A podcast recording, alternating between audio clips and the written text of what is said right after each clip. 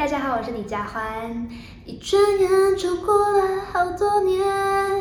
偷走青春的岁月，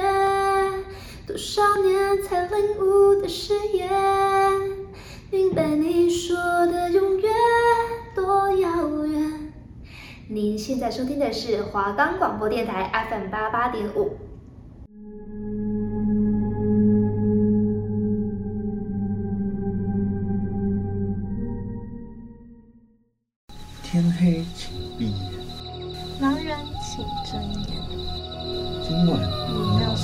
对象是？大家好，我是阿宇，我是阿燕，欢迎收听。嘿嘿，见鬼啦！我们的节目可以在 First Story、Spotify、Apple Podcasts、Google Podcasts、Pocket Casts、Sound On Player，还有 KKBox 等平台上收听，搜寻华冈电台就可以听到我们的节目喽。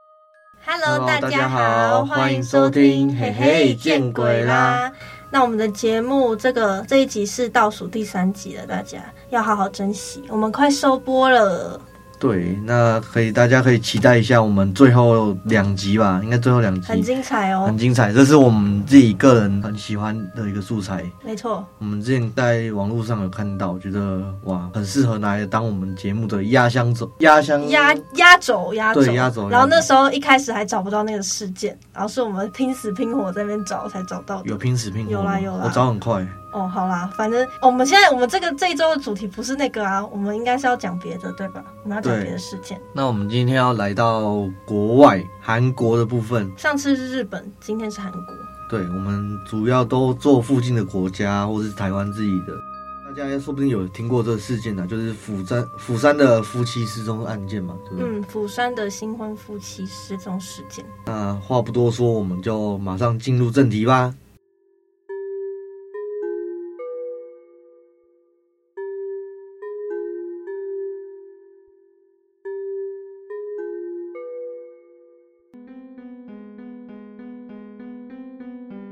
那事件的主角呢，是一对夫妻嘛？那这个全先生，这个夫妻的先生姓全，所以叫他全先生。那是韩国釜山的一位餐馆的老板。他在二零一五年十一月的时候，跟妻子崔胜熙崔小姐举办了结婚典礼。那崔小姐是一位话剧的演员，两个人从相识到结为夫妻只用了三年不到。那双方的家长也很认同这段婚姻。二零一六年的五月二十七日，崔小姐在参加完剧团的表演课程辅导之后，没有直接回家，而是在大约十点晚上十点的时候，先去一趟超市购买了一些生活用品。那她再走回自己居住的公寓里面，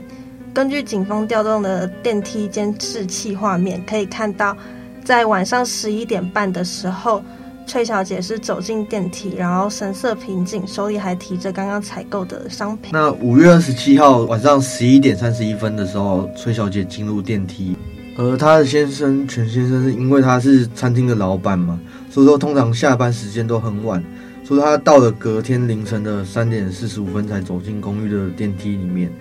画面上来看，他的表情也很平静，看不出有什么异样的地方。让人没想到的是，这段看似再平常不过的监控画面，就成了这两个人在世界上最后一次的露面。四天之后，五月三十一号。全先生的父亲神色焦虑地向釜山当地的警察局报案，说自己儿子失踪了。但根据全先生他父亲的说法，他在三十号的时候有一些食品供应方面的事情要跟儿子讨论，就有联系他儿子的餐厅啊。可是他儿子合伙人告诉他，二十八号开始，全先生就没有再来餐厅上过班了。那全先生的父亲就觉得很奇怪，因为他没有收到儿子发来给他的任何讯息啊。在尝试很多方法还是联系不到之后。他不得不选择向警方求助。那釜山的警方也立刻就展开了调查，他们派出了一对警力前往全先生夫妇所住的公寓里面。那一打开房间门之后，迎接警察的居然只有一只开心的小狗。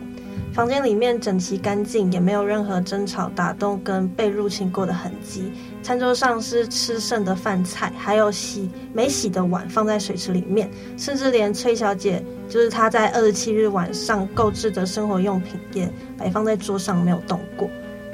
那警察看到这个景象的第一个反应是，这对夫妻可能是临时外出。毕竟现场没有外人侵入过的痕迹，但是当警方调用公寓楼的监视器的时候，才发现说这对夫妻最后一次出现在镜头里面，就只有二十七日的深夜跟二十八日的凌晨这两个时间点。那从之后他们就再也没有进入过电梯。那警方在搜索了公寓，也发现说公寓里面并没有缺少什么有价值的东西，只是少了几样东西，就是崔小姐少了几件常穿的衣物。跟两个人的钱包不见了，然后还有两个人的笔记型电脑也不见了，然后护照也不见了。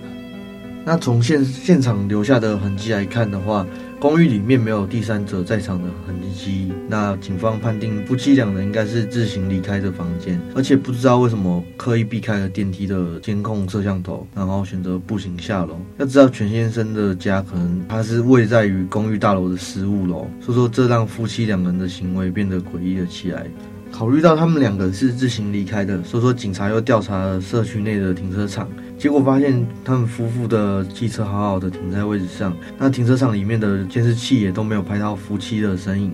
不止这样，从五月二十八号开始，整个社区内的二十二个监视器都没有夫妻出现过的痕迹。想要在完全不被监视器拍到的前提下离开社区，绝对不是容易的事情。那夫妻两人需要先通过楼梯，从十五楼下到一楼，然后沿着墙边的死角一路绕行，才有可能不被发现。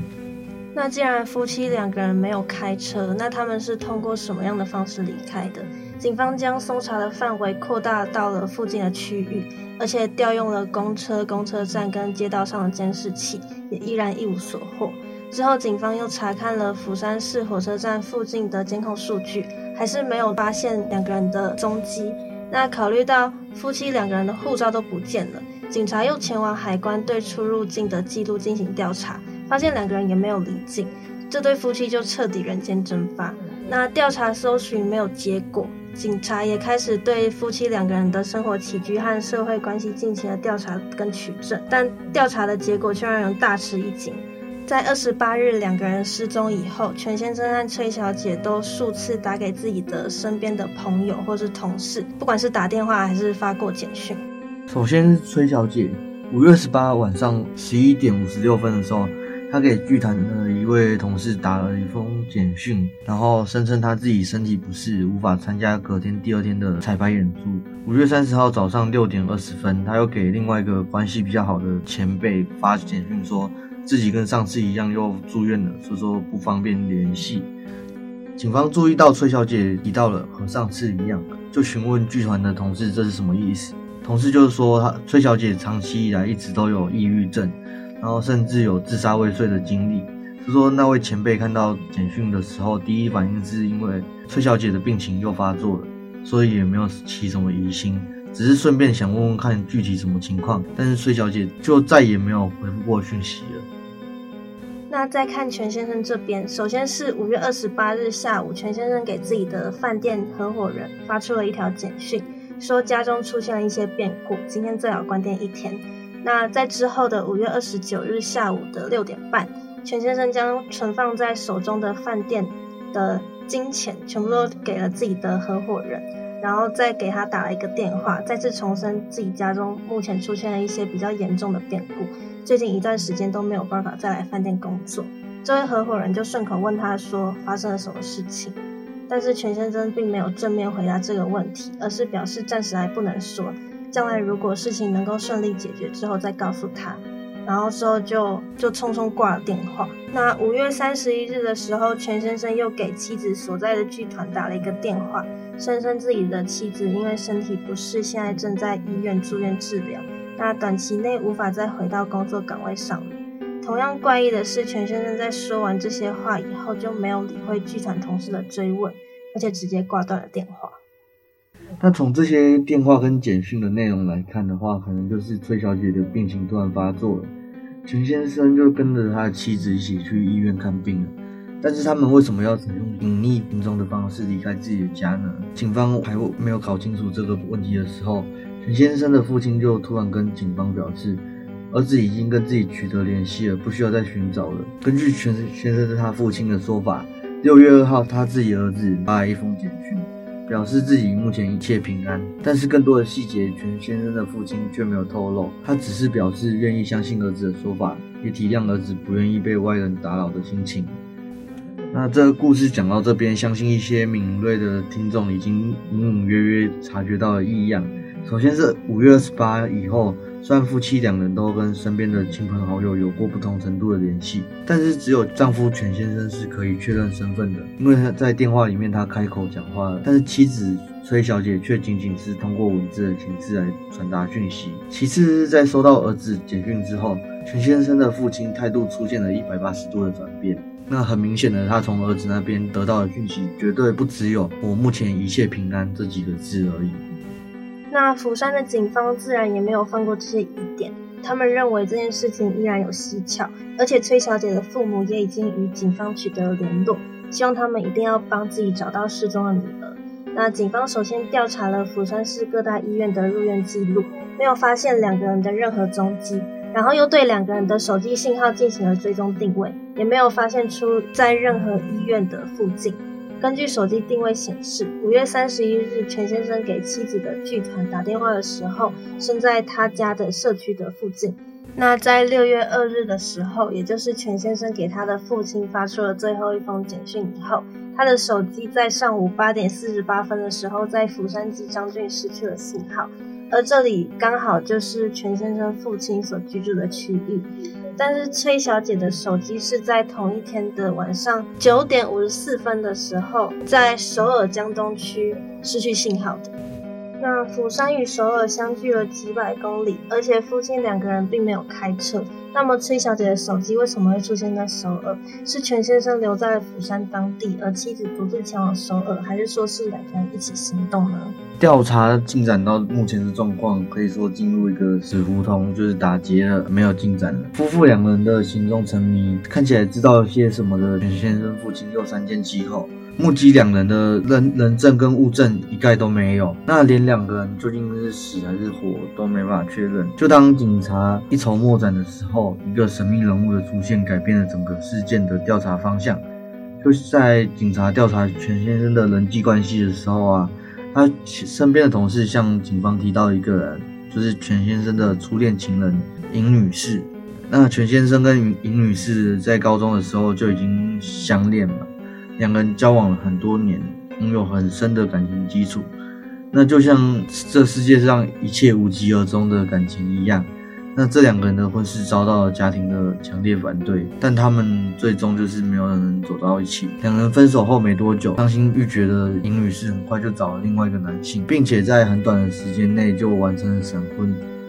那在一个半月之后，尹女士的丈夫发现了她与全先生还在藕断丝连。就选择与他离婚。那短短一个月不到，尹女士就经历了结婚到离婚的大起大落，她的精神状态也开始变得有点不稳定。当尹女士与前夫在法院打婚姻官司的时候，全先生不但不接她的电话，甚至连身边的亲朋好友也找不到他的人，逃避现实整整一年之久。这位全先生从之前就有玩失踪的前科。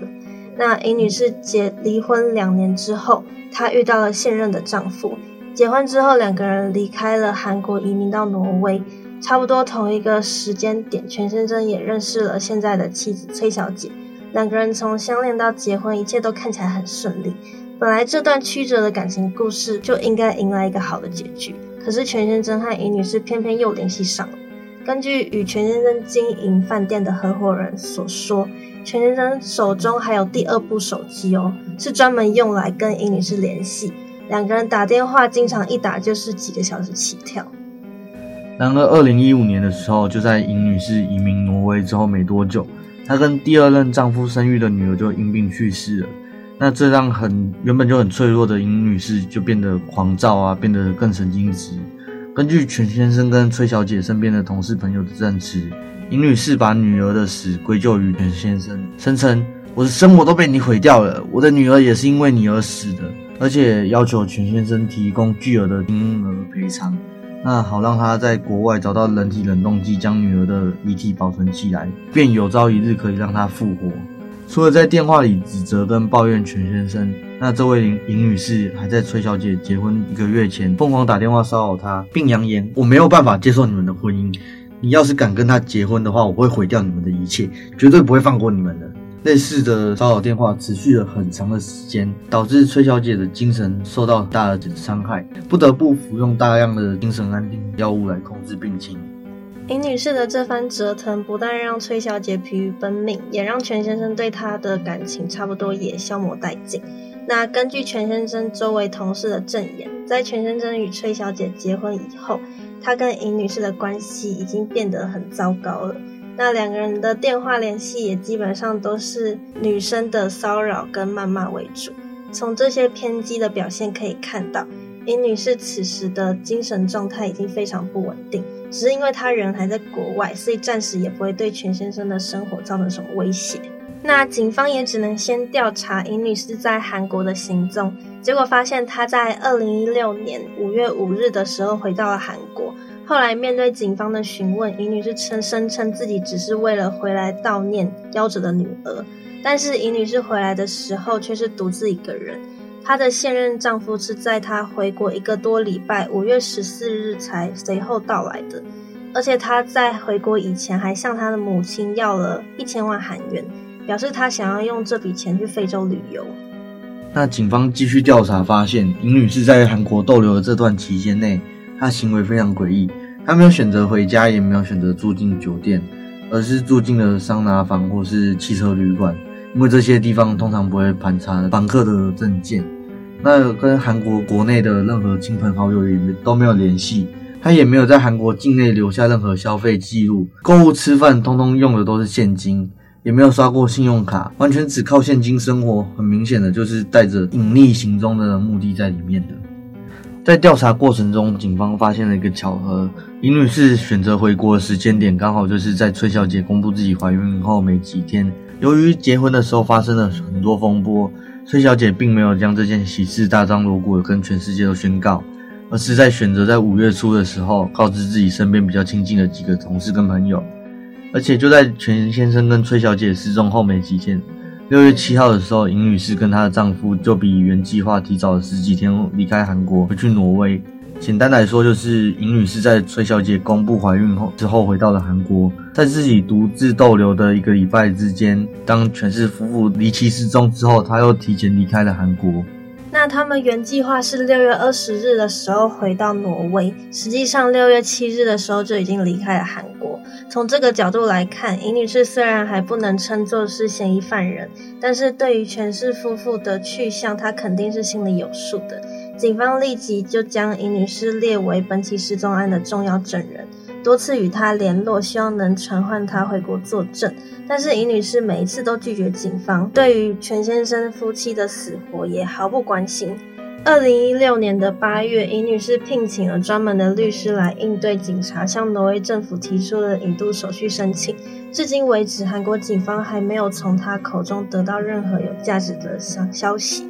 但是由于全先生和崔小姐两个人生不见人，死不见尸，而且全先生的父亲大力主张儿子只是暂时隐居起来，而且还要求警方和媒体不要曝光儿子的照片和姓名。所以，釜山警方至今依然无法立案，只能将这起案件视作一般的失踪案，也没有搜索调查相关人证的权限。那媒体在报道了一段时间之后，也渐渐失去了继续追踪这个案件的热情。毕竟当事人的父亲都已经说了没事，还要求他们不要报道。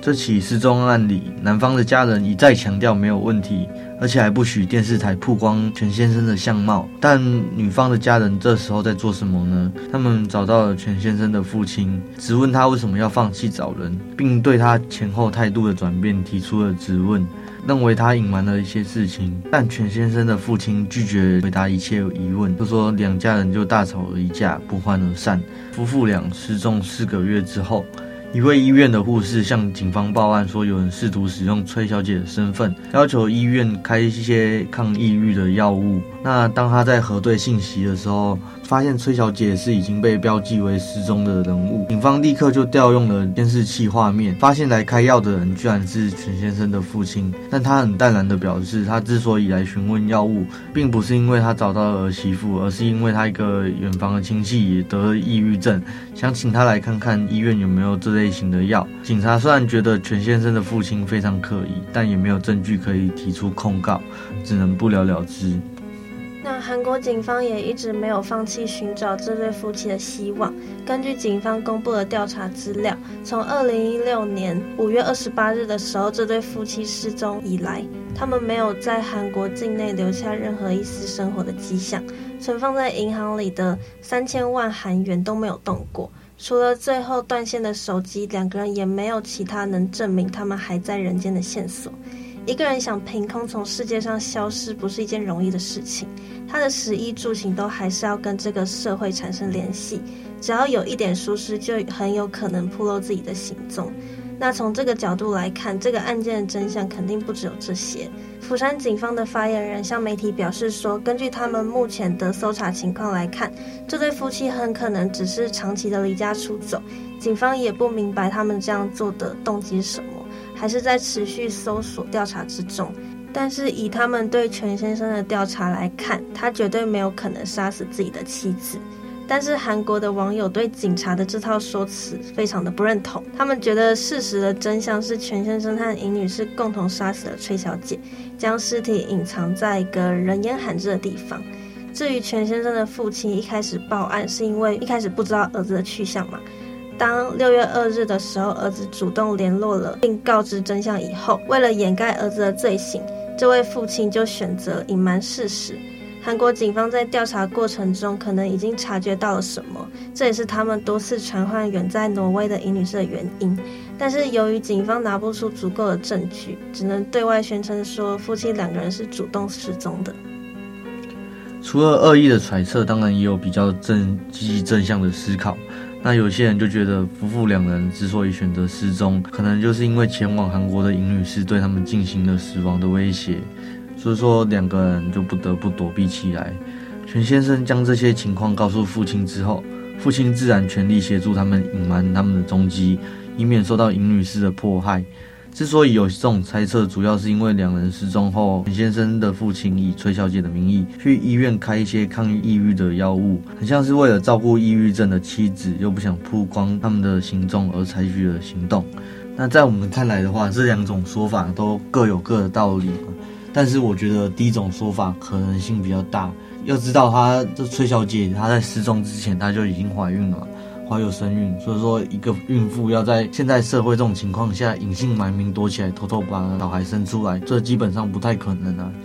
那像刚刚还有另外一种说法是，这对夫妻并没有死，他们只是在就是想藏在世界的某一个角落隐居起来，然后他的父亲在帮他们隐匿这个行为，这样。但我还是觉得第二种说法太太积极正向了。我觉得这这件事情就是一整个阴谋嘛。因为像是全先生他父亲借着崔小姐的名义去医院取药这种行为，就是有点像是为了让人刻意认为他还活着，就说做出来的行为，不能证明他这个可怜的女人还活着嘛。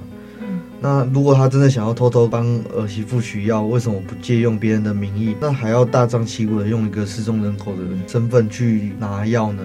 那这样怎么看都是有点欲盖弥彰嘛，对不对？那我觉得从这个失踪案来讲，我个人是觉得这个全先生就是一个渣男。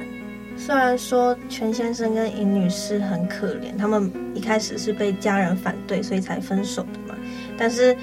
在有了就是彼此有了新的感情之后，他们没有做好感情的，就是切割，没有区分好跟自己的情人该怎么怎么样相处，然后反而还跟旧情人藕断丝连，所以才会导致这样子的灾难。然后全先生自己是他想要现任的妻子，然后又想要他前女友，两边都想要，两边都讨好，然后最后搞得两边都没有，两边都失去了。虽然说可怜之人必有可恨之处嘛，那全先生跟尹女士他们也是家庭抗争下的牺牲品，因为他们家庭反对的关系，所以说不得不分手。但是以你们女生的角度，就会想说，这个人就是渣男，两两个女人都要，所以他才会造成现在这种结果。他都已经跟崔小姐在就是结婚了，而且已经怀有身孕，已经要有小孩了，然后还这样对他，而且崔小姐是因为这样子就是的关系，才导致她有忧郁症，不是吗？所以就觉得他们两个就是尹女士跟她的丈夫的问题还是比较大。这事件里面最最可怜的应该就是崔女士，她就是一开始变成有点像是尹女士的备。不是备不是备胎啊，那替代品啊，嗯、替代品。然后可能现在人也因为这样，所以说就失去性命这样之类的，嗯、我们也不确定。所以大家一定要好好处理好自己的感情，然后不要把私人的感情就是伤害到别人，不要伤害到别人。那如果失去一段感情，也记得要保持理智，不要这样歇斯底里、失去控制啊，什么东西的。我们这节目怎么变成那种感情探讨两性？对啊，还是我们变成两性侦探？哎，干嘛要帮人家宣传节目啊？哎，不是，大家同个，大家同，大家同一个，就是同一个单位的，都是华冈广播电台 FM 八八点五。没错，好的，大家，那我们我们刚刚。开头有说嘛，我们节目快收播了，所以扣掉这一集的话，我们就只剩下两集的时间可以跟大家聊天了。对，那如果大家有什么对我们之前做的作品有什么反馈的，有什么建议的，都可以赶快给我们，因为我们现在两集了，赶快让我们做出修改。好的，我们还有进步的空间。没错，那我们现在来下集预告一下。我们刚刚一开头有说我们下一集会做什么吗？那我们再来预告一下。要讲出来吗？还是你要大概讲，我们大概讲一下事件的发，就是对，大概讲一下就好。就是跟这起案件有点相似，就是家人都刻意好像在隐瞒什么东西了，对不对？嗯，然后是发生在台湾的事件。我觉得应该会有观众猜得到，因为这个事件当初在 PTT 上面很有名。嗯，可是我们主要想针对的并不是事发经过，其实这件事的事发经过还没有到很细微啦。我们主要是想要就是探讨后续发生的事情，所以后续真的是很精彩。没错，大家可以期待一下，不要错过接下来的节目。那我们今天的节目差不多到这边告一个段落，下周五晚上七点半到八点。哦，你抢我台词哦，我以为你会忘记几点啊？不会，七点半到八点。没错，下周五晚上七点半到八点，同一时间欢迎收听。嘿嘿，见鬼啦！大家拜拜，大家拜拜，晚安。